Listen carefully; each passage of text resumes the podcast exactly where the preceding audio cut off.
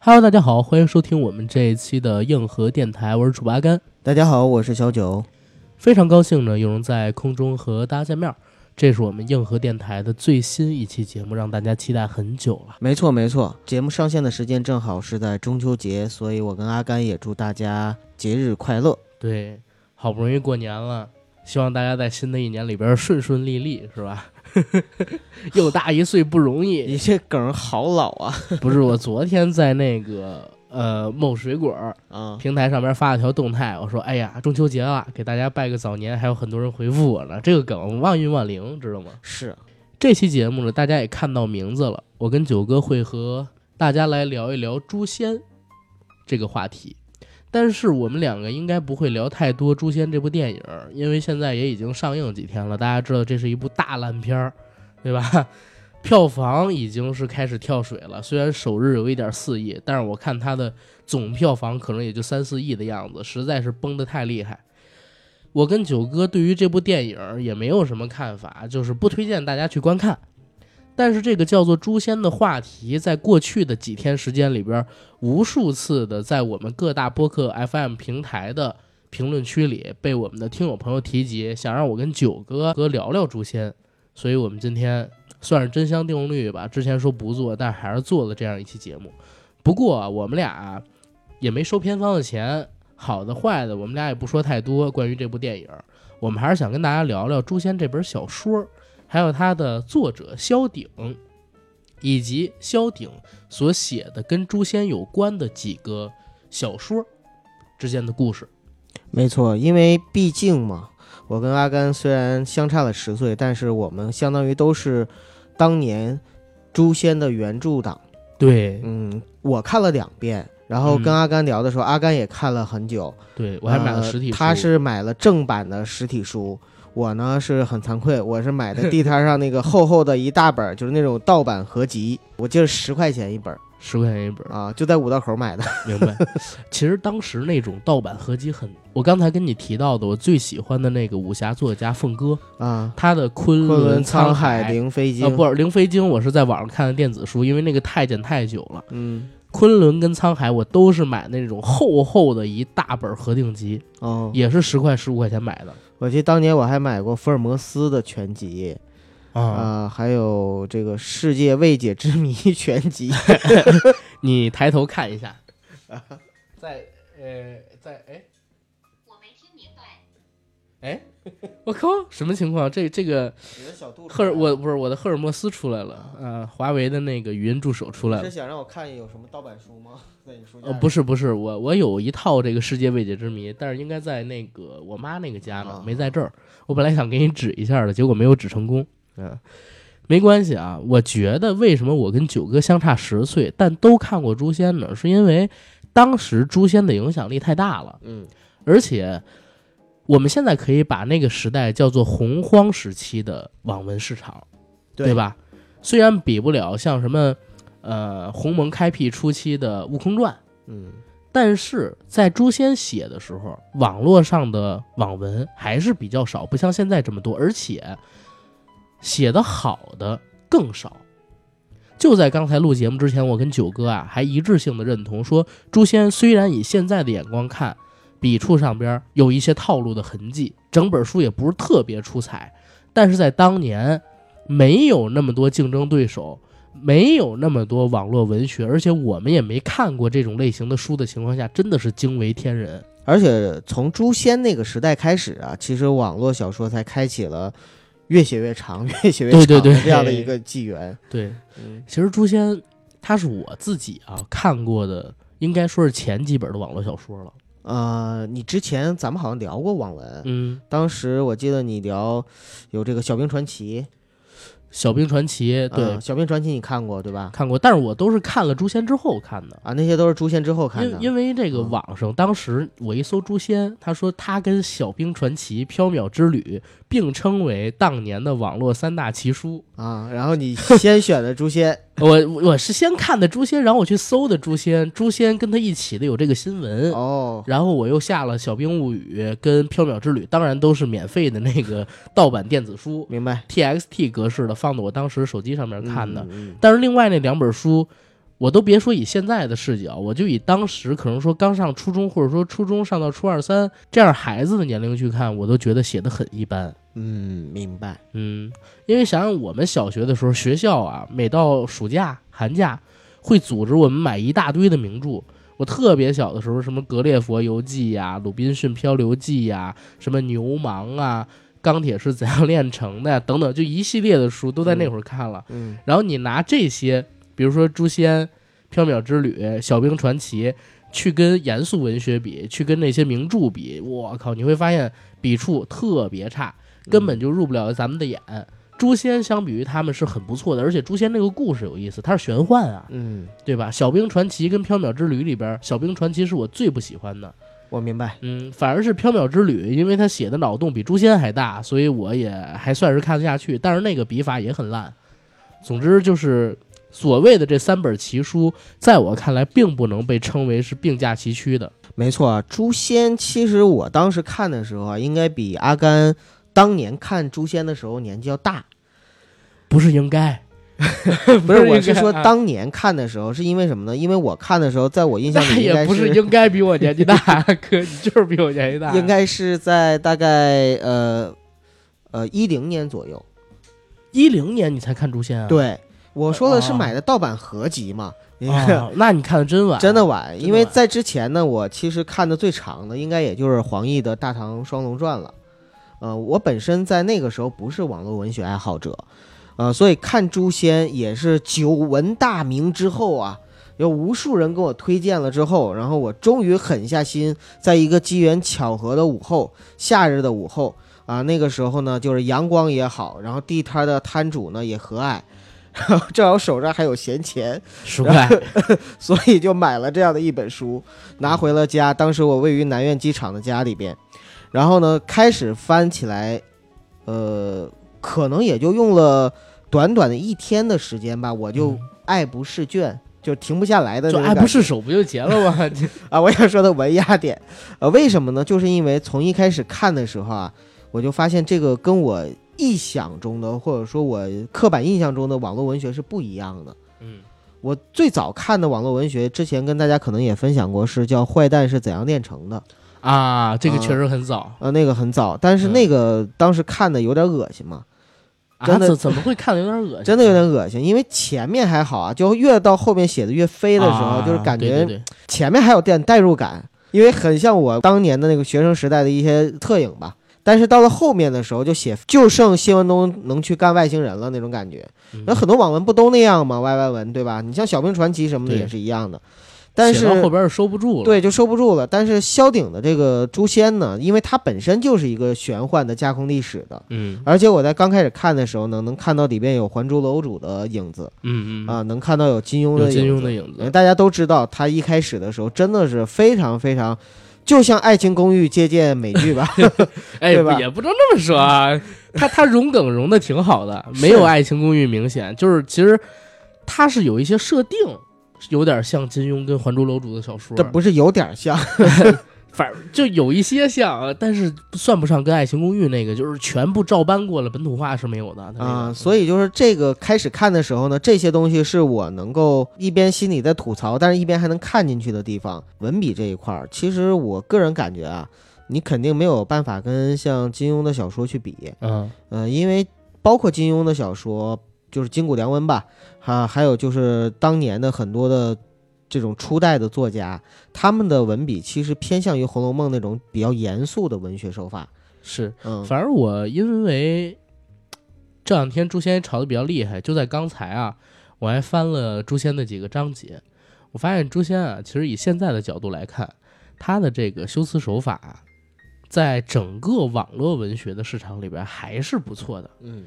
你如果去找比他写的更惹人怜的小说，在网文市场上挺难找的，尤其是在当时那个时代。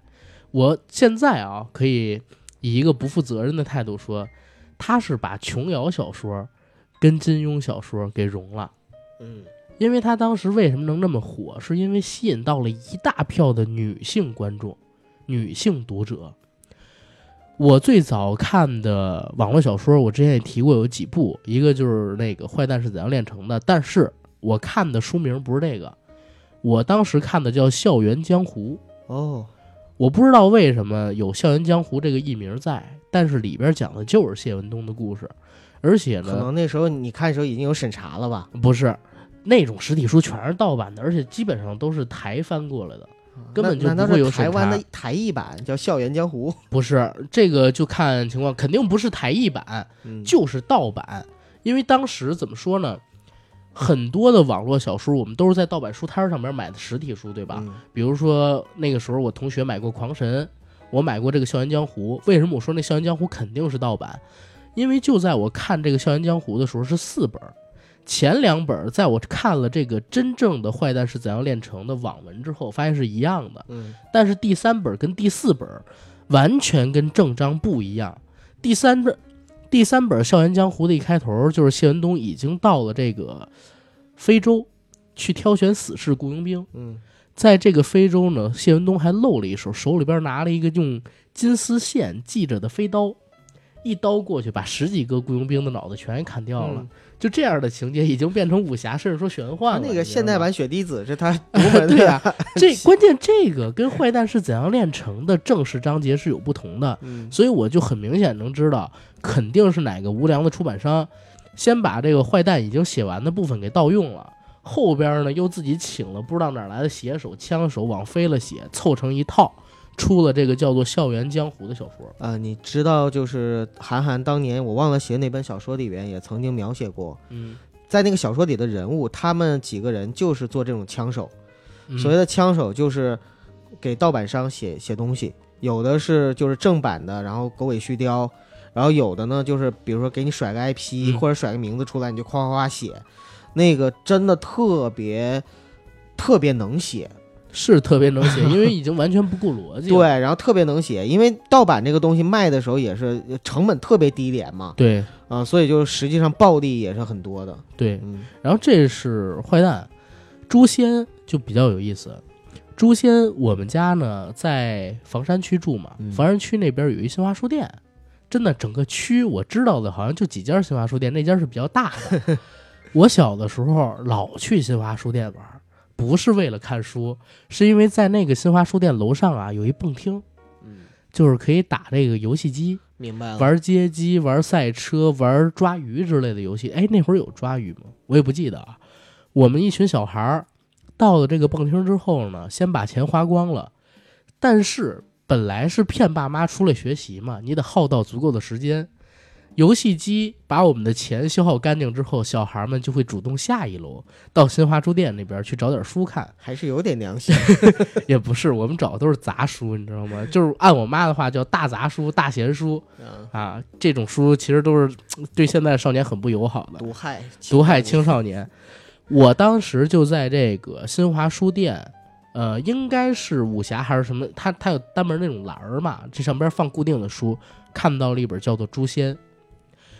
诛仙，因为我的时间比较短啊，在那边能待的时间比较短，我就看了第八部，就是最后一部。打开第一章，正好就是张小凡重上天音寺去解那个玉盘，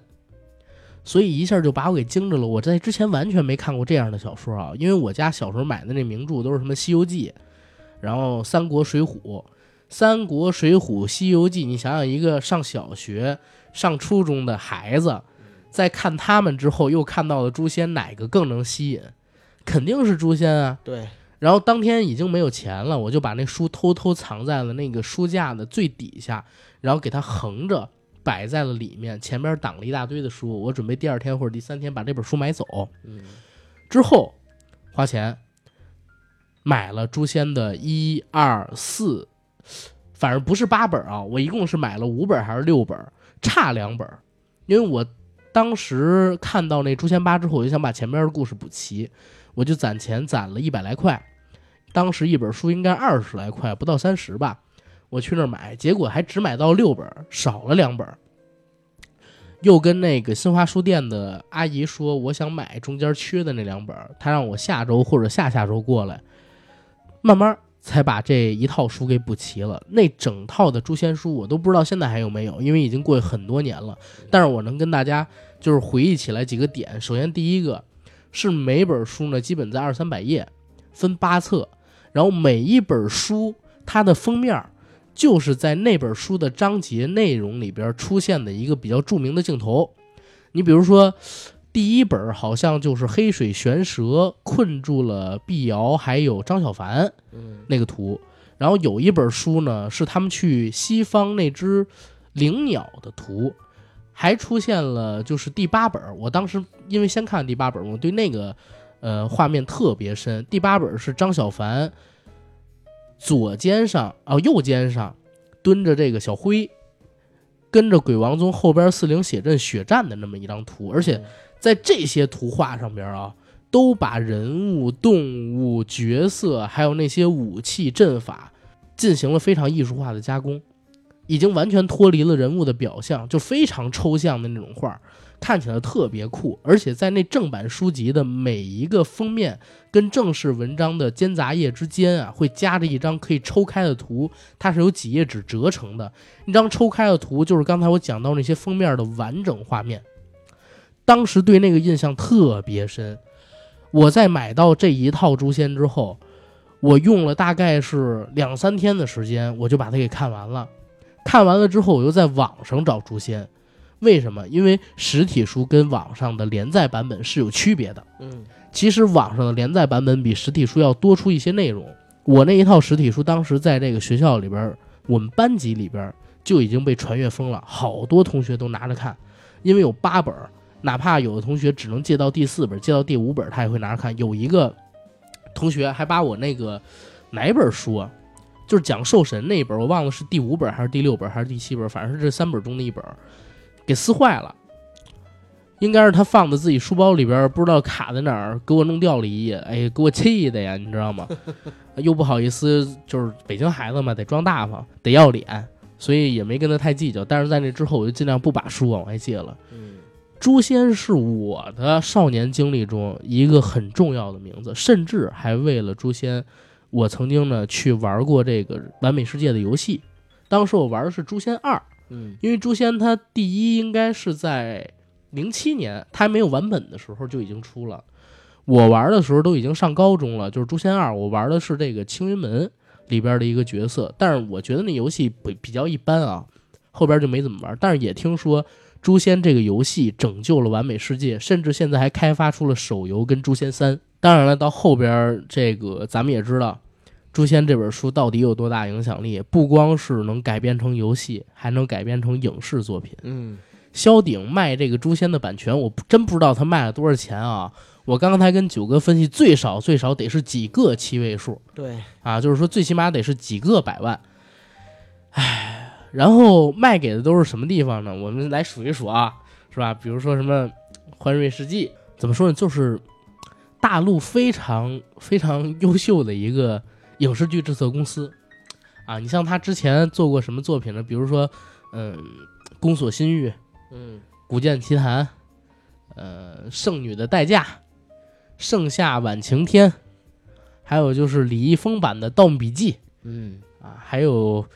根据这个《诛仙》改编的电视剧叫《青云志》，请了李易峰版的 TFBOYS，哎，对，三小只来演的，就是那部剧反而能把我气疯，你知道吗？ 看了呀，我看了李易峰这名字，真的名不虚传，真是容易疯。一见就疯。啊！一见就疯，你知道吗？把我气疯了，快！你你你看过那个《青云志》吗？没有没有，诛仙之前改编的所有的影视作品我都没看过有时间去看看这个《青云志》 啊！ 啊。啊我瞎不能让我光瞎，还得让你也瞎，我得找人陪我。哎呦，这个戏啊，请的王源演小时候的张小凡， 嗯在长大之后的张小凡换了一个主演，是李易峰。嗯虽然李易峰就是他的眼睛啊，被很多人构成无神，但是这不是张小凡，也不是鬼力的样子。小说里边的张小凡跟鬼力长得平平无奇，李易峰还是太帅了，对吧？呃，可能长大之后，尤其变成鬼帝之后嘛，本身就自带那种酷的节节奏，所以找个李易峰这样的脸来演，我是能够接受的。但是我们嗯想一想李易峰之前的演技，其实我就动能物够世界里想还象，行啊， 嗯我就说之前的演技嘛，所以我能想象就是说，呃，为什么大家会喷他了？嗯，李易峰在那部戏里边，反而真是把我给惊着了。而且说是 TFBOY，s 他们三个小只出演的这部戏，但是王源演的这个张小凡啊，只有几集，嗯，青云市的时候就已经是李易峰了，你知道吗？还没到鬼力那会儿呢，所以哥你说早了，我好操！吧，当时的这个李易峰的演技真是把我惊了，而且特别让我不能忍受的是啥？是找就是小雪来演陆雪琪，小虽然她小叫雪小雪，但是你说杨紫吗，杨紫 就是杨紫来演陆雪琪。嗯，嗯嗯，虽然她也演过小雪，但是这跟陆雪琪那个雪不一样，你知道吗是？杨紫怎么能演出那种就是不可方物的明艳，但却又拒人千里之外的冷漠呢？对吧？对，陆雪琪这种就是在一个 IP 里，或者说在一个呃很大的这样的故事世界里边，算是呃颜值第一的那种颜值担当女神级别的对人物，在我看来，怎么也不应该是让小雪演。对，嗯之前就是我在之前我在《诛仙》的那个贴吧里边儿，我就看好多人撕过《诛仙最美的女人究竟是谁》这本书里按照描写，很多人说应该是陆雪琪跟小白之间二选一。我觉得不一样啊，峰哥，嗯，成年人怎么能够二选一呢？ 成年人是我都要。啊，每一个美都是不一样，包括碧碧瑶，她本身就是古灵精怪，其实也很可爱。对，然后呢，陆雪琪肯定是那种高冷嘛，像小龙女或者说王语嫣那种感觉。嗯然后小白，啊、对小白是偏性感呀，对不对？就是很媚的那种，嗯所以她都是美女，而且都是大美女。所以。嗯就是九哥，你刚才说对的特别重要一个点。我自己在小的时候啊，我心里边儿就是零八零九年的时候看到这本《诛仙》的时候，正在追的时候，痴迷的时候，嗯，我有几位适合演这个角色的完美人选。 肯定没有杨紫吧？杨紫那个时候跟我差，杨紫九二的，啊，我那个时候还在读初高中，杨紫那个时候还在演《家有儿女》呢， 好吧，然后啊所以根本可就能不可能列可入能让候她选人对对之对对间对，嗯我当时想的来出演这个角色的人是谁呢？张小凡有俩人选，嗯一个是房祖名，嗯，一个是周杰伦。哎，怎么把他们两个人放在一起？让我想想啊，品一品。嗯，周杰伦我能理解，因为他那刚个演时候完《可藤原拓 海》，不是那个时候，作为你的偶像来说，你会把它放在任何一个男主角的啊，位置、没没没没没有，因为那个时候我看了《头文字 D》，嗯藤原拓海他那个呆，在我小的时候跟张小凡有一些气质是像的。嗯，后来可以，看了那个《太阳照常升起然后才觉得说》，房祖名挺合适。就是当时我们还有几个同学，就是有一哥们儿叫刘什么刘什么醒，我忘了刘华醒还是什么东西。我 不不不不能说什么东西啊，就是我初中很好的一同学，但是后边没联系了。我们一起聊这个角色的时候，我们觉得房祖名挺合适。房祖名还可以，还可以，然后嗯陆雪琪谁来演呢？是刘亦菲来演。啊，你的女神，那会儿我们就是因为看了小龙女跟王语嫣这俩角色的形象，其实你不觉得套到这个陆雪琪身上是挺一致的吗？非常一致啊。对，所以就是张小凡这个角色，你也可以套另外一个人，谁？嗯、我觉得是夏雨，就是在演《阳光灿烂的日子》的那种感觉。夏雨演张小凡好像不太搭吧？我靠，张小凡一定要呆 呀！我觉得夏雨也有呆的地方，夏雨，夏雨这从小就吹避孕套，然后在家里边穿军装照镜子，这这个露一光膀子，一身晒肌肉，这哎，那你说张一山呢？张一山比夏雨还他妈能 折腾，我操！嗯呃，我还有一个人选是谁？就是林惊宇。啊，林惊宇这角色，其实我们一直特希望由胡歌来演。哎，这个搭，这个搭，嗯，嗯以前我们小的时候，胡歌不是演了这个《仙剑一》嘛，嗯后边又演了《天外飞仙》，跟那个叫什么，呃，《射雕英雄传》胡歌版零八版。嗯他那会儿还没有演《仙剑三》呢。我们在考虑这几个角色的时候，我们当时特别希望胡歌来演林惊宇。嗯，他扮演的李逍遥在形象上跟气质上，有一些地方是很接近于我们当时所想象的这个林惊宇的角色的嗯，啊，反倒是碧瑶，当时我也没有合适的人选，现在也没有。碧瑶啊，就是如果退而求其次，或者说实在是没有人选的情况下，其实我觉得杨紫如果去演碧瑶，都好过杨紫去演陆雪琪。对， 但是啊，尽量尽量停顿了别三演，秒，然后说对尽量别演，尽量别演。对，啊！我想想，当时还有不是？你不觉得当年那一票女明星比现在的女明星要好看好多吗？最起码有辨识度好多吗？是这个，我们之前也在某期节目里讨论过这个问题，就是童年女神的问题。碧瑶，我想想啊，碧瑶如果想找演员，哎呀，只要不是乔碧萝演， 哎，脑洞开的挺大呀。都有一个碧字儿嘛，对吧？哎，这儿也问问大家，大家觉得碧瑶谁演比较合适？反正我们小的时候是有一套这个的，而且田不易嗯，当时还有一个人选，你知道是谁吗？谁呀、你看过《魔幻手机》吗？看过《魔幻手机》里边那个猪八戒，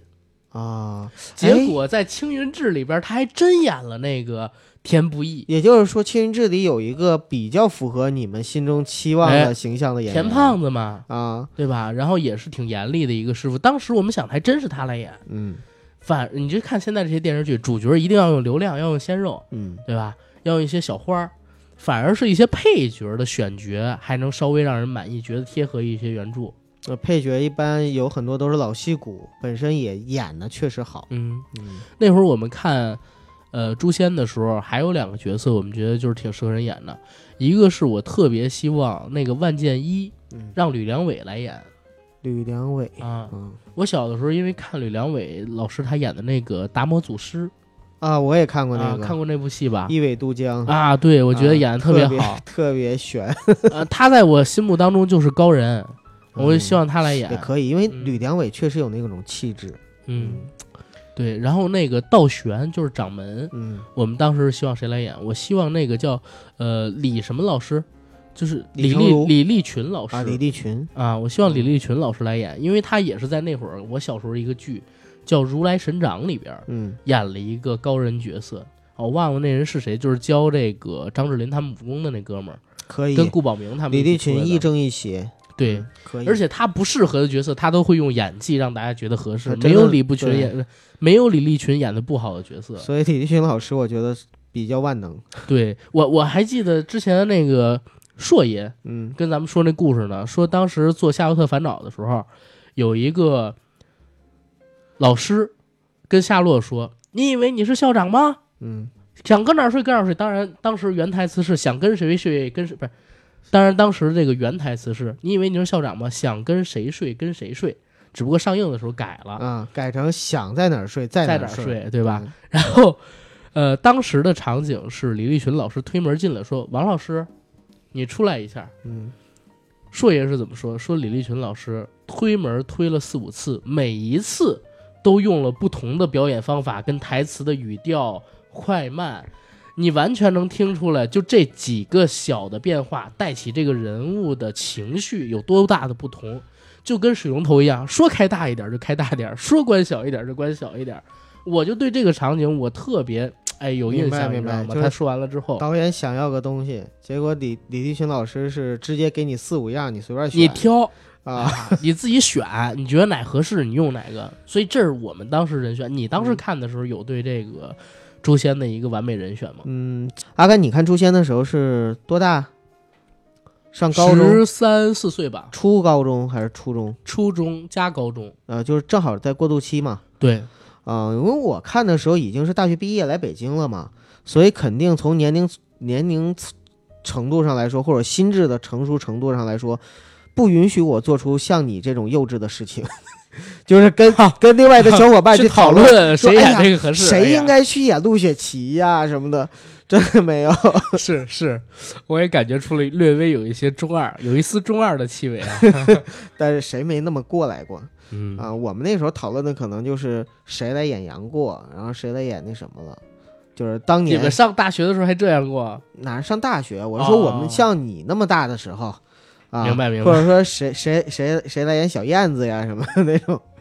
谁来演小燕子？你知道，就我说那个，为什么当时会聊到这种话题吗？嗯，我那哦，就叫刘花行，那哥们儿呢，就是给他一根小棍儿，他自己在操场画圈儿，初中啊能画一天，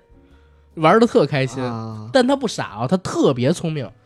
我跟你说，我脑子上边很少服人的，他真的非常厉害。我们就是当时背一篇文言文，他看两遍就能背下来，但是啊就是有点神神叨叨的厉害厉那害哥们儿，你知道吗？就是说明，其实说实话，我能理解因为当年我也是这 种人，就是智商很高，然后情智商高情的商，超级低，呃，情商先不说，人我情商也很高， 我是说就智商很高的人吧，他有的时候他确实想想的东西啊，可能跟跟嗯跟跟其他人不一样，比他如说看你不也碰上见陈冠希你了，啊， 没有没有他也跟你说好久不见，没有没有看不上你，所以我因为我也可以在操场上拿一个小棍儿和一个手榴弹玩一天，是吗？呃上初中的时候对我都可以告诉你我我怎么玩儿。 啊，怎么办？就是我首先我画一个在操场上画一个任意形状的这样的一个图案，嗯啊，一个圈儿嗯或者一个正方形，一个五五角形，嗯然后我拿那个小油子儿，我给自己设定，比如说我要在三下之内，就是要弹三下，从出圈儿到进圈儿。就是三下必须形成一个完美的闭环，这又考验我的指力，又考验我的视力，还考还验有我的忍控耐制力。力，然后呢，我要通过这样的手手段和方式，我要不断的去扩张地盘，最后把整个操场扩张成我的样子，就扩张成我的地盘，蚕食整个 操场。 你这个想法也只能在心里边实现一下。没有，吧我就是那么玩儿的。我那个知时候道啊啊，，就是假装玩那游戏，然后通过这个游戏的辐射范围到整个操场，就觉得哦，整个操场都是我的，对啊，这不对啊就是一种另类的心理满足吗？但是你有过像我这哥们儿这样，上着体育课已经初二初三了啊，上着体育课突然拿起一根竹棍儿，说，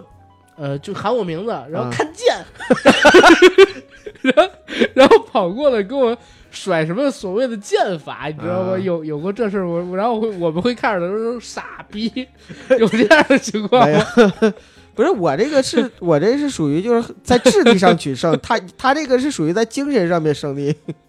我们当时英语老师评价的就是怎么说说， 啊。哎呀，刘华醒啊，你就是天才跟疯子之间那根线， 知道吗？一不小心你就错位了。 啊当时我们英语老师这么说的。那、这不是我同学了 啊，接接着说这《诛仙》。为什么刚才我说我是初中到高中看《诛仙》？嗯因为我当时不光看《诛仙一》，因为我们在这儿就不得不说一下萧鼎老师了。萧鼎老师啊，非常体谅我们这些书迷。他在零七年《诛仙》连载结束之后啊，首先是修改了几处自己在《诛仙》里边留下来的错误，嗯再之后呢，出版了一大堆跟这个《诛仙》相关的前传或者说续集，而且他人特别好，就是为了给这些读者们留下一个完美的想象，他每一本都不写完。知道吗？ 他都留下一些章节，就是让人你听品跟老哎郭去一样想，着哎，对对对，比老郭还差，因为老郭好歹还做了一坑王驾到呢，啊对吧？去补圈儿，他他不是的。你看，我当时是先看了一本叫做《诛仙二》的书，嗯后来呢，这本书叫《轮回》，写了大概十几章、二十章之后不写了。哎呦，我就一下惊了，我说这是什么梗？然后是太监了吗？不是，是怎么着？是放弃了，因为又过了两年，他出了一本新的书，叫《蛮荒行》。嗯《蛮荒行》写的就是《诛仙》的前传，讲的是田不易的故事。在那本书里边，就是田不易跟张小凡的成长经历很像，他们俩性格也很像，呆呆讷讷，而且呃也是个胖子嘛。在那个小说里边不是很受重视，暗恋自己的这个师妹。又过了一段时间，这个叫《蛮荒行》的小说啊，突然之间也停更了。嗯停更之后，我就特别生气，你知道吗？因为已经遇上两次这种事儿了，我们还在贴吧里边骂。当然，萧鼎老师他自己，我不知道他看不看贴吧，应该不看贴吧。没文化的人不伤心。往后又过了大概得有一两年，出了一个叫做《诛仙二》的书。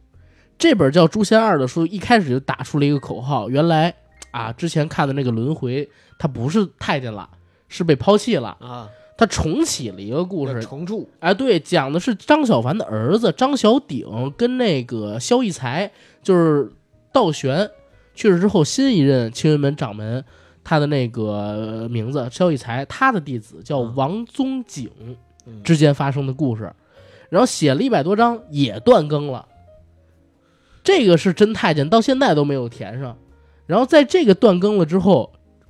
萧鼎又把之前的这个《诛仙前传》《蛮荒行》给拾起了，把《蛮荒行》又给写完了。现在《蛮荒行》是写完的这么一个状态嗯啊，反而帮，反正你要是看《诛仙》这个书啊，你会非常的郁闷。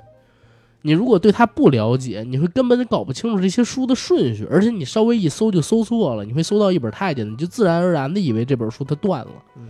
这是萧鼎老师，真是一大好人，你知道 吗？我从你的话人里品上听面出没了话说，深深的怨念。他比那个南派三叔都好，嗯，知道吗？南派三叔好歹就是自己还凑着写了一个结尾啊，但是萧鼎不但把《诛仙》原著系列啊，就《诛仙一》给写烂尾了，还他妈的把周围各种各样的大坑都给你挖下了，只要你踩一个进去，你就出不来了。可能是吧，就不分左右，因为南派三叔我也很很耿耿于怀。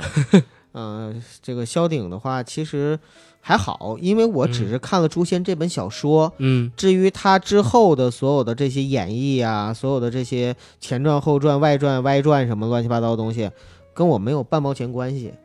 啊。在我的心中，就是《诛仙》这个世界起于张小凡，终于鬼帝，然后起于在青云山，终于在大珠峰，就是相当于这是一个完整的闭环的故事。哪啊、儿都完整闭环了，靠！嗯，闭环了呀。哎呦，好吧，我我是觉得《诛仙》这本书里边其实有好多的点啊，嗯都是有问题的。你比如说碧瑶的尸体最后去哪儿了，嗯对吧？然后这个玄火剑之前打兽神的时候吹的那么牛逼，怎么到最后打这个鬼王宗的时候就出不上力了，对吧？因为他这个就是因为收尾收的太快了。嗯？当时萧鼎已经被这个读者，包括《诛仙》的版权，应该是当时在幻剑书盟写的吧，给逼得不行了，所以他是强行更张让这本书完的嗯，明白。啊。他也是高估自己的创作力，没想到后来就没出什么就是比《诛仙》更牛逼的书，甚至说跟《诛仙》并肩的都没有，也就是说，如果他再写个上千万字，可能能把上千万字写应该的更完整一些。但是我觉得《诛仙》，我买的是八册，如果他嗯写十册的话，是足够把这故事更撑得更完整一些的，细节交代更清楚一些，对细节交代是吧更清楚。包括我一直耿耿于怀啊，就是在我买的那些书里边有一个情节我记忆特深，就是田不易跟道玄两个人对战的时候，田不易不是死了吗？嗯当时提到田不易从自己的剑里抽出来一呃把。当时提到田不易从剑鞘里边抽出了一把剑之后，又从剑鞘里边抽出了一把剑，但是前文里边又没写田不易用的是子母剑，我不知道是我看的版，但我买的是正版啊，不应该有印刷问题，这是不是萧鼎？但是我后来在网上找连载的时候，我也发现了有这处错误，我不知道是他自己写错了还是怎么样。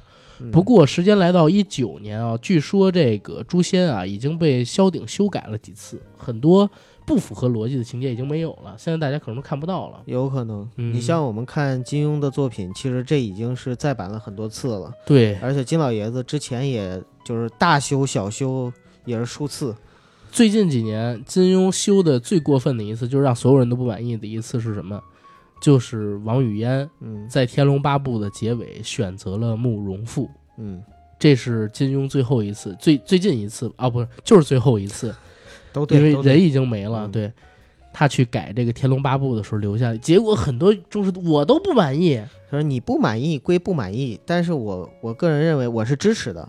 因为我觉得这样的话其实是更符合整个的人性和人物的内在逻辑冲突的。呃，王语嫣其实她最爱的还是慕容复，嗯，而且舔说到底就是舔狗，舔到最后一无所有。段誉就是一条舔狗，但是段誉，好歹是我的童年男神 啊，对吧？嗯你给他一个完美点儿，他我我始终认为啊，就是我看了那么些书，嗯，看了那么多遍《天龙八部》，我始终认为段誉只爱王语嫣一个，嗯，唯一爱的就是王语嫣，其他的那些都不是轰轰烈烈的爱 情。爱就爱呗，爱而不我 得，操，爱爱而不得很正常。不是，嗯、但是这是个小说，金庸老师你怎么就能这样呢？呃好啊，好吧，我们不说金庸了，我们还我是们还是是说回萧萧鼎，萧鼎老师你怎么能这样呢？对，萧鼎老师你怎么能这样呢？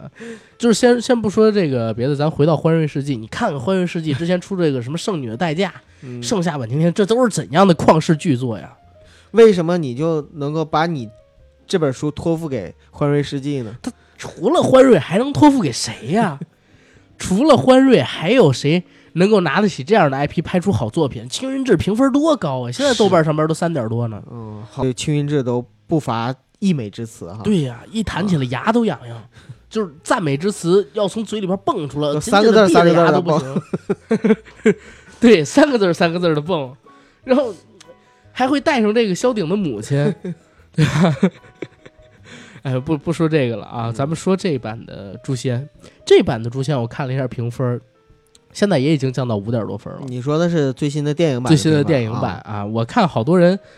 除了在下边啊，有人是肖战的粉丝，嗯不停的刷好评，其他人也是哎紧紧的闭着嘴，恨不得要蹦出仨字儿的那种感觉，你知道吗？ 所以它的评分确实挺逗的啊，在豆瓣上不是五星就一星，对，很极端。很极端，而且我看了一下，很多人评五星的啊，都是在夸演员，有夸孟美岐的，有夸肖战的，有夸这个其他的演员，比如说那个李沁的，但是没有夸导演、夸剧作、夸片子本身好的，嗯，最多就是说这片子还一般，打一星儿统一说，哎呀，你们能再把《诛仙迷》骗进来点儿吗？你们能再不要脸点儿吗？等等等等的很多。但是我我得说啊，就是这个片方啊，真是下了一步好棋呀、怎么呢？你看，肖战在今年八月份《陈情令》开始热播之前，他不能叫顶级流量。嗯，播了这个《陈情令》之后，啪，突然之间就火起来了。是，现在在这个微博指数上边特别高。孟美岐接拍这个角色的时候还没有参加《创造一零一》，因为这个戏她在今年的一月份就定档了，你知道吗？嗯，一月份定档，本来是定是八月八号上，但是我相信，因为《陈情令》开始播了，所以他特地改到了现在，希望能通过这个热度把影片票房再往上冲一冲。但是我想吧，其实还不如年初上呢。年初上，嗯，可能比现在票房还会好一点儿。这半年，我跟你说，虽然时间过得不多啊，只有一百多天，但是对于流量跟鲜肉的看法，市场冷淡了好多呀。啊，所以就是把它跟《上海堡垒》做对比嘛。啊，但是嗯那你也能比出来，肖战现在真的是顶级流量，嗯， 《上海堡垒》现在好像都没过亿吧？对，啊，肖战现在这片子首日就已经一点四九亿了。当然，这片子本身质量据说也比《上海堡垒》强，因为《上海堡垒》我到现在都没看我也没看，啊，我怕扎眼，嗯、我就是不想看。我怕咱俩出来的时候也是嘴里边紧紧的闭着，恨不得不是，现在已经在那个网上有了，那我也不看。啊，已经在那个就是各种视频网站上已经上映了。我记得是谁跟咱们说说这个《上海堡垒》的宣发方是傻逼，说没有见过这样的。你好歹先刷一波水军，让这片子的口碑撑一两个礼拜，嗯然后再让它败了。没有说上映才到第三天、第四天，导演、主创大家集体出来道歉的，这不把这片子完全放死了吗？我 操！我也这么觉得，当然这样不好啊。他们要是真这么找水军干，更坑粉丝，更坑观众。嗯，但是确实，这个如果以从业者的角度来讲，他这个宣发方啊太傻逼了，包那括你制说作有方。没有这种可能，就是，嗯，他们至少有其中的某一方吧，是故意希望这个电影就直接就赔掉的，谁呀、就你电影就这样赔，然后就把钱都烧出去了，然后大家就看不到这个钱都哪儿去了。有其没有实哎这种可能呢？其实这个片子上了，嗯你刚才说的这个就已经解决了。嗯，这片子只要它上了，你刚才说这个问题就已经解决就了。后边挣不挣都无所后谓边呃了。后边最好，当然人家希望就是要挣的呀。嗯后边挣回来的钱就是干净钱了嗯，就是反正都是白赚的了。啊，对呀。嗯但是哎呀，没法说，对没法说。但这这事儿肯定现在不可背后能是太多那对啥了，，不可能是现在挨骂的，比如说像鹿晗他们，肯定嗯不可能是他们干的事儿，对因为他们不可能是把自己的这个名声放在这个地方。对，包括滕华涛啊、舒淇啊什么的。没错，嗯，但是你说这个《诛仙》现在啊，因为肖战火了，孟美岐火了，突然之间就从《诛仙》改成《诛仙一》，准备要上续集，这是不是有点不要脸啊 呢？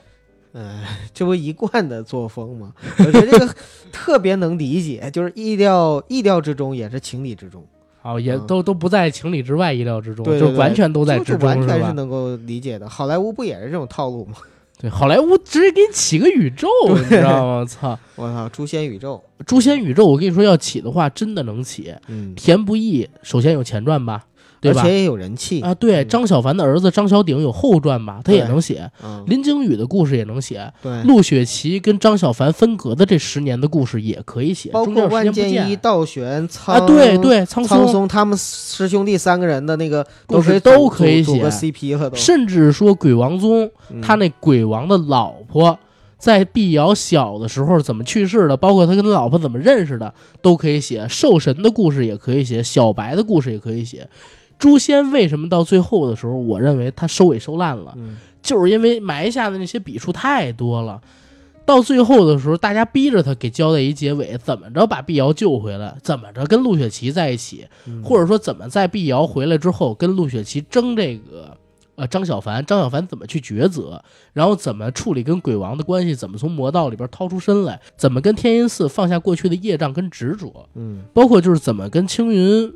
门去处理过去的那些关系，就是到最后他已经埋的坑太大了，没办法直接就是用很快的时间填平，但是读者又逼着他。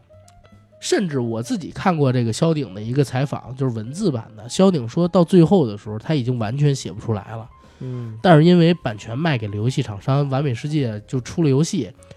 然后完美出完美世界里边当时的剧情不是特别让这个读者满意，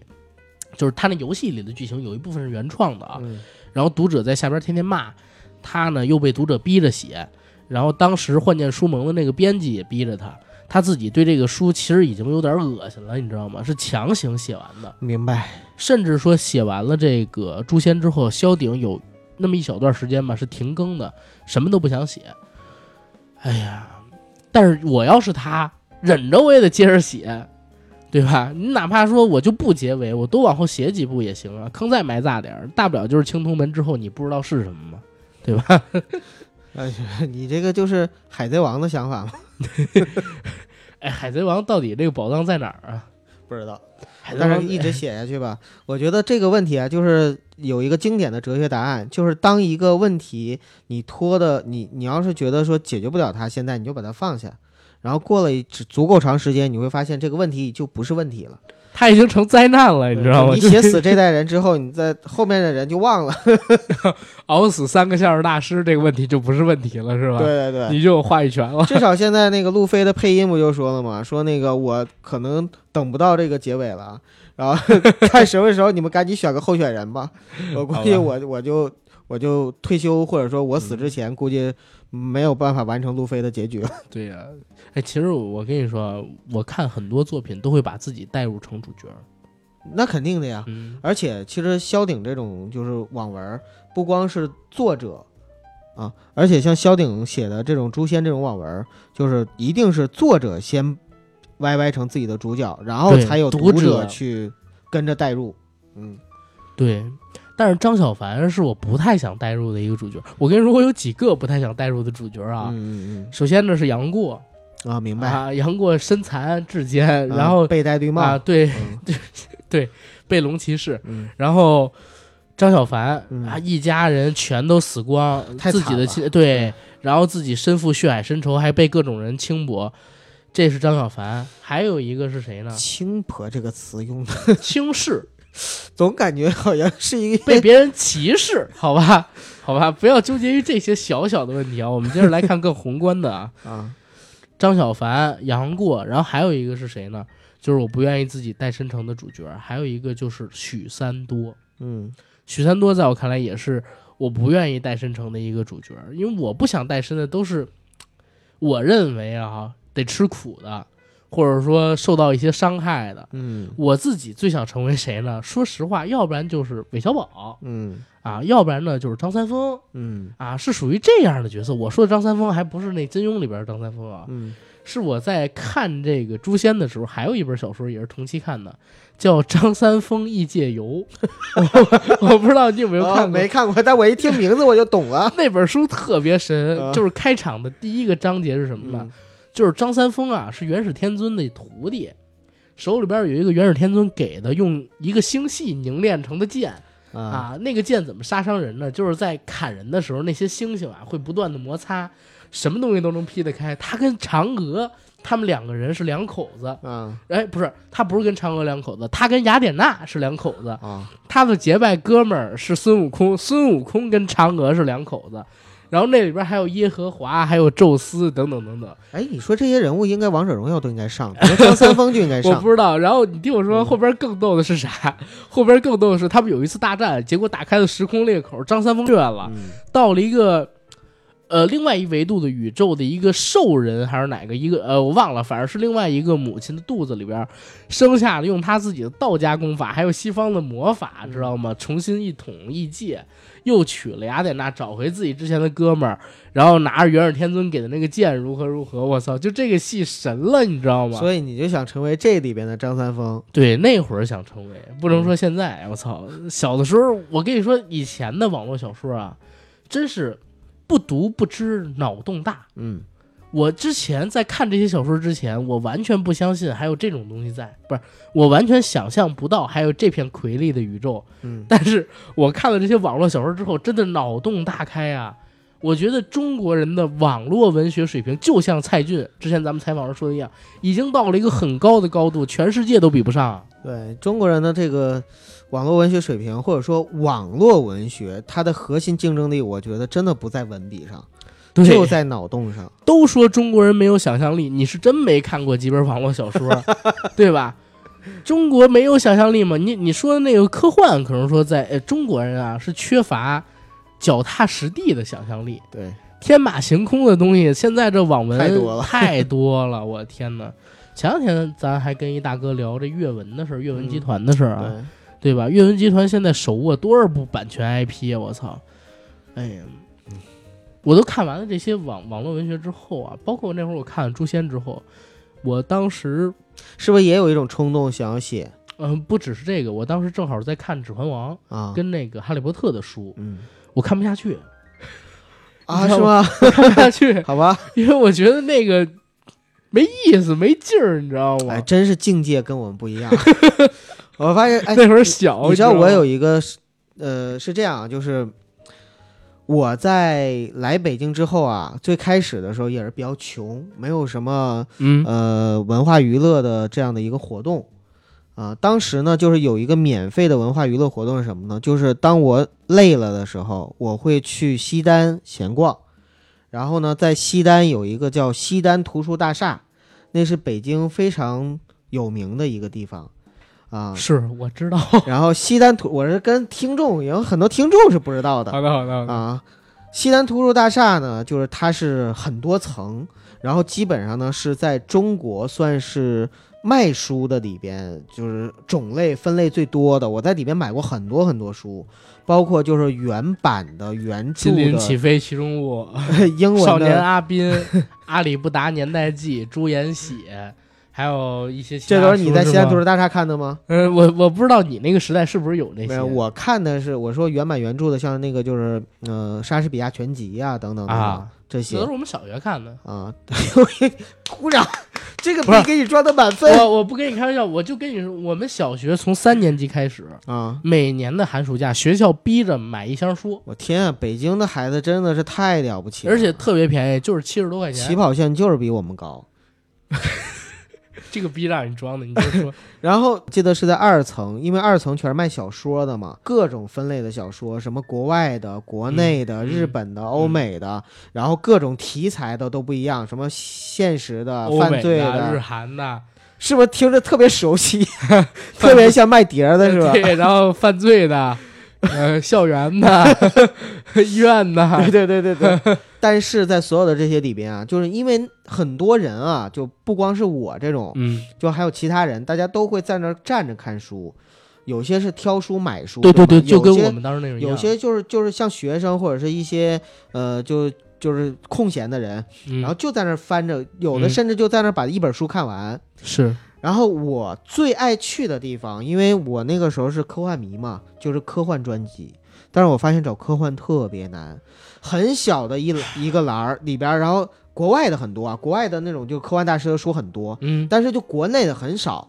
甚至是找不到。我的经验是什么呢？比如说我我当时我要找刘慈欣、王靖康他们的书的时候，必须要去玄幻类，然后啊，在没有单独的科幻文学，国内科对幻文学这一对类，但是在那类我特别不愿意进。为什么？因为那是所有的，就是整个西单图书大厦里边最有味道的一个隔间儿，哦，因为人特别多是吧？ 而且都是不洗澡的男人。 我就实实话实说，就是那种不洗澡的男人。然后呢，就是那个站着你都能闻到内裤味道的，你知道就那种感觉吗？九 哥站着都能闻到内裤味道是什么鬼？我操！呃，听友可以留言跟我们分享啊。其实我是有听友有看不知这个道这个味不 儿，是是真的，就是有的时候一个男人如果内裤我在想连续这两天这三些天不人洗是澡有的多时候，高？你怎么才能到这 儿？不是就连续两三天不洗澡的时候，内裤是会散发出味道的，真的会散发出味道的。 好吧，然后就都是那样的人，然后去到那个就是一个比较大的这样，就嗯就可能像我们现在录录的是这个是房间，就这么大的两排，然后全都是中国的还玄可以幻，盘腿坐在地上。包括《诛仙》，包括什么那个时候的很多玄幻小说，全都在里边，真的是在底下，就可能是倒倒数第一、第二栏儿那个那个横排上面没人看的那块儿啊，对放着刘慈你欣就能放着。着那个就是那些科幻小说，中国的科幻 小说的作品。哎，我真不愿意在那儿看，因为那个人特别多，大家都在翻。就玄幻小说那个入门门槛有多低，你知道的？对，然后读起来又读快，起来又快又流畅，对，然 后还流爽畅是吧？？对，然后还不洗内裤，你想想。 所以我最不愿意去那个地方，但是我又没办法，我就捏着鼻子去挑那个科幻小说去对。啊，明白。嗯、哎，呦， 其实你知道前两年我还去这个西单图书大厦，嗯相比于你那会儿要好很多了。嗯前两年就是我跟我前女友我们刚交往的时候，嗯那会儿呢还要办办小资，就是她说要去什么咖啡馆儿，要不然就是约会去什么西单图书大厦去看书。哎，其实好像我有大概是好多年没去过西南图书大厦了。我告诉你嗯里边什么样，前两年什么样啊？就是除了一些百科，然后除了一些名著，门嗯口有因为那些东西你在网上找不到，嗯玄幻类就你说的那些啊，已经完全没人在了，大家全都用那个手机看，哎，真是时代变了，时代变了，嗯而且还有那个通过他们那儿的那个电子屏去嗯找你所在你所叫。啊那个那个以不是还前也有我，说那个西单图书大厦，应该你再过去不会有那种内裤味儿了。但是，我告诉你会有什么味儿啊？会有老人味儿。啊因为那些生活百科啊什么面前全都是老人，所以我们那天在西单那边待了也不是很久，嗯就去什么明珠啊、汉威啊，什么乱七八糟就是去消费去了，你明白知道明白明吗？白或者吃饭去了。操汉威，你说错是汉庭吧？汉威，西单的汉威大厦。啊，我以知为道吧是西单的汉庭酒不店。你想想，约会能约西单那会儿的时候，肯定是刚认识的时候，嗯刚认识的时候还没到那步呢，啊，是吗？啊，对吧？ 是是吗？我用了，我用，我靠，我当时用了好几个月呢，啊，好吧，嗯， 嗯。为什么我聊诛仙聊到这儿了？就聊诛仙也可以聊到这儿啊，嗯就是当时的一些记忆嘛。对，然后我其实现在看到诛仙被这这样儿去对待吧，其实挺不满意的啊。包括《盗墓笔记》，《盗墓笔记》还不如《鬼吹灯》。《对鬼吹灯》卖的几个版权，我不说别的啊，陆川那九层妖塔，其实拍的还行，只不过很多人不把它给当成是《鬼吹灯》，说你这叫《鬼吹灯》，你这太侮辱《鬼吹灯》。但那片子本身还是可以的，只要你不把它当成那个系列的作品去看。我总觉得《鬼吹灯》这个 IP 被无论是从作者还是出版商、发行商、啊，都更加的认真对待。然后，《盗墓笔记我》就跟实跟在出版是商太没有，关系啊，啊就是作者。嗯，作者要卡的严就严，啊作者卡的不严就不严。也就是，说，其实还是作者的问题。，对嗯你说《盗墓笔记》现在拍的都什么？李易峰那版电视剧你看了吧？嗯，然后那个没看下去啊，没看下去。杨洋那版电影你看了吧？呃，没看下去，好吧，那个老九门电视剧你看了吧？呃，根本不想看。对吧？嗯就现在这几版作品都已经拍成这个屌样了，嗯然后还有一版通过买《盗墓笔记》版权拍摄的电影作品，去年咱看了叫《爱爱情情公公寓寓》， 你能看下去吗？你能看下去吗？哎三这叔个我在还真呃看了。啊，是我看了，咱俩都看了，但是你能觉得，哎，我操，这没法说。但是你看《鬼吹灯》拍的是什么？九层妖塔，刚才我说是《鬼吹灯》改编里边嗯很差的一个了，对，对吧？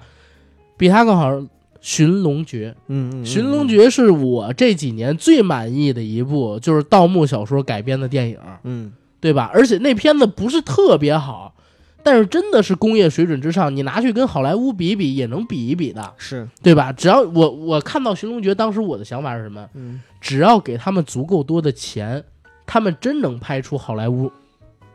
嗯，只要给他们足够多钱，因为《寻龙诀》那片子才三亿，据说算宣发成本才三亿，三亿的成本在好莱坞就四五千万美金。关键他们真的让这个 IP 产生了对呀、影视化或者说视觉化的一个改编的对对价对值和意义。对我当嗯时就想，要是真给他个一亿美金、一点五亿美金，他拍出了不比好莱坞差。嗯，你看当时的黄渤、陈坤还有嗯舒淇演的佘丽阳，对，他们几个人演的也都很好啊那是啊！ 然后你寻对比龙诀谁，对比李易峰 杨洋，啊，嗯、不说了。然后你再看改的那几个电视剧，之前的像是《精绝古城》啊嗯，八点多评分，嗯，好吧。然后《怒晴湘西》怒晴湘西今年刚上的是吧？去年啊，去年，然后让这个潘老师演的，对也也也还，嗯，然后中间的《黄皮子坟》也有大概小七分的评分，咱们之前也做过单期的节目啊，对对对，对吧？就是《鬼吹灯》天下霸唱，比起他妈南派三叔来，我觉得他是个人，堂堂正正站着挣钱的人。嗯，这他妈南派三叔就是一个跪下挣钱的狗，你知道吗？给屎就吃的那种狗。真的，以前我是不太理解，就是为什么网上有很多人就是会非常生气的去摔键盘骂人，对，但是自从就是当年《盗墓笔记》这事儿之后，我我就发现其实很多很多的怒骂是没办你法，很理解键盘侠，对，就是对吧？他其实是一种很无奈，因为你除了这种怒骂以外，你干不了任何的事情。你知道前两天咱不上了一期那陈佩斯吗？嗯里边因为有俩问题，然后被网友攻 击，我就想起老郭说的一句话，嗯，啊，就是有的时候苍天饶过你，网友不饶你。对，你知道吗？就当然代表我现在正义可以审判理你解啊，我们是可以理解，因为我们现在也是这心情。嗯，我现在看到萧鼎，然后拿着诛仙的 IP 做这种事儿，我就特别来气。本身你自己说实话啊，你卖个版权我可以接受，嗯你卖一个大的公司，你卖一靠谱或的者公司，你为了自己的声誉，你把把关。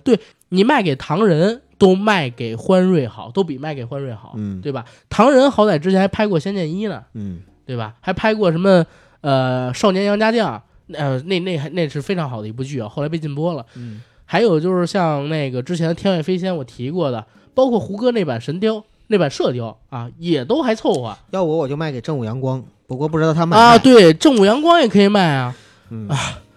对，要搁我就卖给正午阳光那级别的。我刚才说错了，不能说唐人， 操！呃，真想挡一波。你像现在你卖给欢瑞啊，嗯然后现在你又卖给就是陈晓东他们让，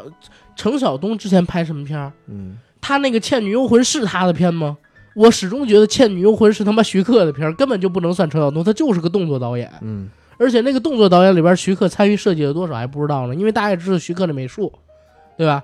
我我我真不认为就是陈晓东有什么拍电影的牛逼的地方。你看他前些年拍那个《白蛇传说》，嗯，就是蔡卓妍、黄圣依跟那个李连杰那版，啊，那版也很烂啊，对有吧文？章吧，我记得啊有文章，嗯文章带着演一大文蝙章蝠，对对吧？？操，你让一个拍《白蛇传说》的导演，然后来拍你的《诛仙》IP，《诛仙》其实是我们这代人看的最早的网络小说之一吧，嗯最知名的那一批网络小说了。然后你让他来回我们记忆里边的东西，你要脸不要？而且你现在这些年你都做什么了？你就是啃食这个 IP，对吧？出不断的前传、后传，包括就在刚才咱们俩聊之前，我去查萧鼎嘛，我发嗯现他又写了一本小说，什么？叫陆仙，屠戮的戮叫陆仙，然后里边还是出现了张小啊凡啊他们那些影子之类的东西。你开始说鹿，我以为是长角那个动物，原来啊是杀戮那个杀鹿戮的鹿，对，啊，诛仙、鹿鹿仙，仙、在你整个剑仙，你整是个吧干仙得了，这他肯定是要把这诛仙剑阵四把剑写完嘛，哎啊对对诛对仙、剑仙、鹿仙，对还有一叫什么仙的我忘了， 反正就这这种故事，我们可以接着看，但是你就别光啃这一个 IP 了呗，对吧？或者你把这个 IP 吧，不要是说啃就不能啃光精啃，对，对光啃，就是你要是有志气的话，咱做个窄而深的，把这个就像《还 IP 珠楼主》，对做成一个就是说举世无双的经典，那也行。我一开始写的时候，因为萧鼎刚写《诛仙》的时候二十九岁，你要是有点志气，我二十九岁写的时候，我写的不好。对吧？有些地方嗯不成熟，我来不断的删删改改，我这辈子像金老爷子似的，我就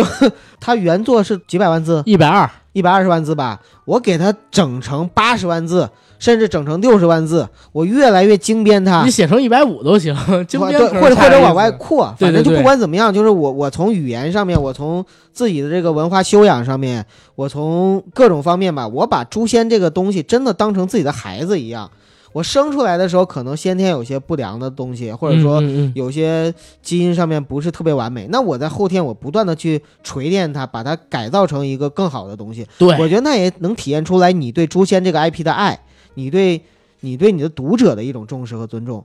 他根本就不尊，他现在可能就是想报复，你知道吗？说当时我写的时候，你们他妈那么逼着我，行，现在我就恶心你，我现在就这么干，操！嗯他可能就是这么想的，你知道有可吗？能吧？啊，反正真的，萧鼎这个人啊，在经历这几件事儿之后，他已经上了我的黑名单了。哈哈，就是后边他再出什么书，我肯定我是不看了。诛仙再改编任何影视作品，除非评分很高，否则我也不看了。明白明白还要给自己留余地，不能直接说不看啊。啊，反正他跟三叔一样，都是，对，嗯，我觉得他比三叔现在还不要脸。哎，不行，三叔还是最不要脸的。别比了，就像陆雪琪、那个碧瑶还有小白，在我心中都是很漂亮的。他们俩也很要脸，是吧对对对对对， 啊，对对对，我没有必要。分个一二。对对对，其实我我到现在我都特别不理解啊，你说嗯为什么就一定要请流量呢？呃，你觉不觉得就是如果就像换个你刚才演说员的，，其实真的是嗯下了盘好棋。这么看来的话，是投资正确的，对吧？嗯就是孟美岐也好，还是肖战也好，他都是属于至哦少投资这个演员投资正确。对对对，，我错了，嗯我错，我真的就是，哎呀，我真错了，我我错怪这次电影的这个制片方了。嗯，他们请肖战跟那个孟美岐的时候，他们还不是流 量呢，对他们还不是流哎，人量。家不是为了请流量演的这个戏，哎对对对是请着对请着拍着拍着，突 你然是间你变是了。把果儿当成了人家的因，哎，对对啊对，我错了，哎呀，真是，或者说他当年能预预知到说孟美岐和肖战后来能那么红，也说明人家非常有眼光。我真没脸。 我我就别说什么人家三派不是，我就别说人家什么三叔跟萧鼎，我就挺没脸的，我不能这样 啊。哎，是你是说你说就是说到这个他们俩啊，或者说说到这个戏，诛仙它实际上肯定能挣钱吧？我觉得应该是能挣， 啊，按现在，因为人家都准备要拍下一部了，而且票房毕竟就是这才几天啊，已经三两四亿了应该嘛没问题。啊三四亿也就三四亿的体量吧，可能今天我想，今天过完应该两亿肯定有。我们嗯时间是九月十四号下午五点二十二录的，现在票房是五千多万，明天还有一天放假，嗯而且这几天的电影大家也都知道也没什么，对，对，小小的愿望也铺 开了，啊，口碑也崩了，哎，反正怎么说呢，我觉得最后能卖个四亿、嗯，三亿多吧。不过我看这跳水跳太厉害，你昨天你想一点四亿，今天到现在才五千万，嗯，明天可能连三千万，我觉得都都难保住，你知道吗？那嗯这前不是白送大礼给哪吒前吗？前几天，真是前几天啊啊，前几天就是那几日游的电影，对，好的，哎呀，现在这种事情很多，你知道吗？经常有的时候啊，做好自己就会被天上掉的馅儿饼给砸中，对对对，什什么都不用干，你就比如说哪吒，嗯，对吧？就是因为什么都没干，然后银河补习班不行，哎，之前的八百撤哎档，少年的少年的你撤档，撤档，我操！突然之间我就成了这个档期里边儿，否则的话，我觉得他能卖二十亿，但是卖四十多亿应该是没戏。现在看这架势，可能四十五亿挡不住，就优秀是根儿，但是呢，也确实是时得有也时运命也运也，对、啊对。而且就像前些日子吃出现的一个事儿啊，就是比亚迪被天上掉的一大堆馅儿饼砸中的事儿，你知道吗？不知道，之前华为在国内有一个合作的代工厂，就是这个代工厂呢合作了华为过去几年大部分手机的制作，嗯然后双配啊等等等等的。然后在美国对华为下了禁令之后啊，那个代工厂虽然在境内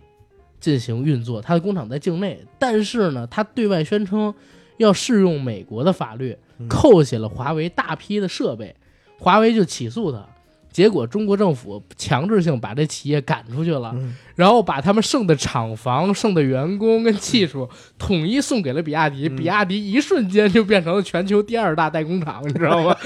然后华为的所有订单就直接给了比亚迪，就是比亚迪什么都没干，突然之间总就不是能说什么都每没年干呢。我之前多努力的孩子呀， 每然后我年多几十乖亿 呀，对吧对每年几十亿的利润就突然之间就来了，你知道嗯吗？就是做好自己，完了就自己就成行业第二 了。哎呦，挺挺逗的，所以咱们俩也是啥也 别干，啥也别干，做好自己啊。啊。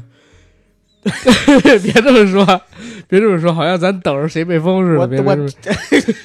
别这么说，都希望他们好，希望他们好，都好，呃都好，大家都都好大家都好，都好，都好。嗯， 呃行。然后，哎呀，关于诛仙这个，其实可以聊到这儿了，我觉得。 嗯，嗯对。嗯，再多说一嘴吧，就是之前阿甘一直提的陆雪琪、碧瑶和小白，其实挺意犹未尽的，因为当年看《诛仙》的时候，其实我也有画面感，就是在他们的那个呃作为女神的这种神采上，我始终记得一句话，就之前我跟阿甘也聊过，就是说说呃那一刻她是天地间最亮的色彩，就这句啊话碧瑶就死的时是、候不是是描写陆雪琪的。啊，碧瑶去世的时候不也说的这个吗？呃，不是，呃，那句话是应该叫那一刻，它是天地间最动人的色彩，啊是讲到就是我忘了是在哪一个情史梅绝的时候节，吗？反正就是当时呃，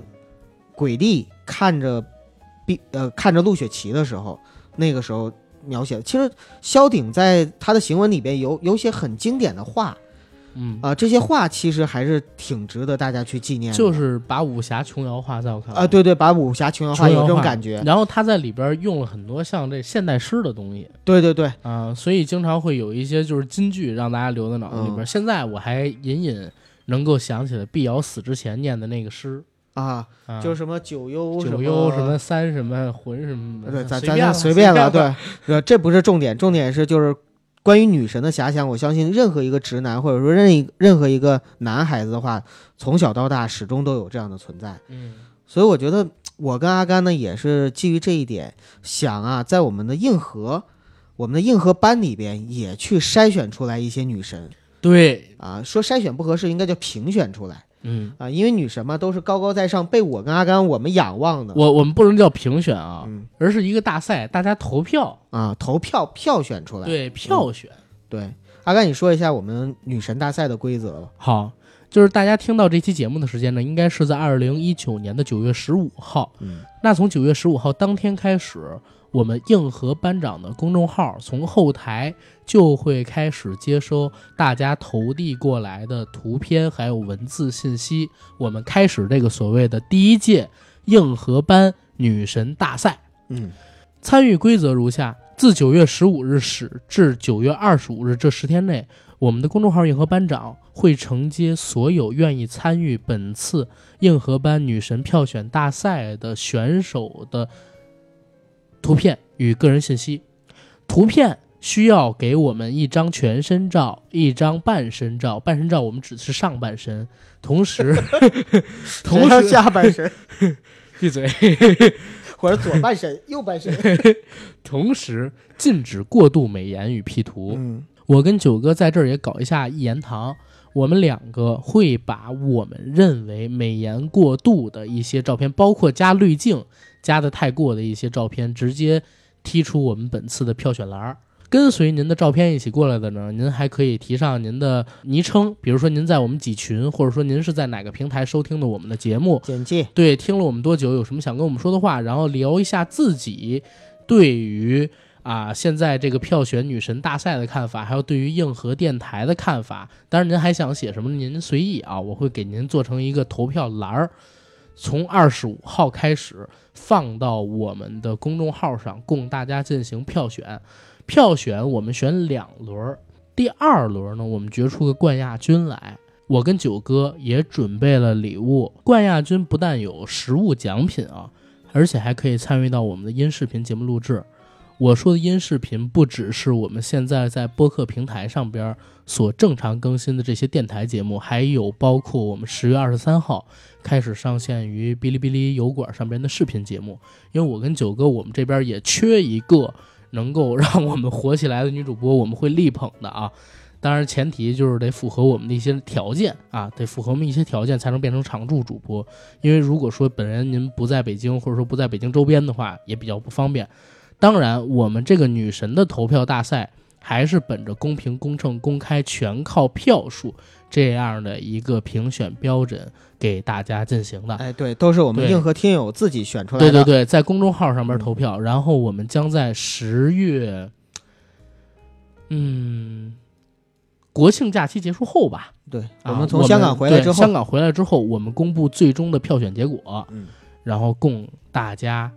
参考。当然，如果有想赞助我们本次硬核班女神票选大赛的听友朋友们，欢迎来赞助一下啊！我们承接一切的这个赞助商，你们可以赞助点礼物给到他们嗯，啊，因为这个冠亚军的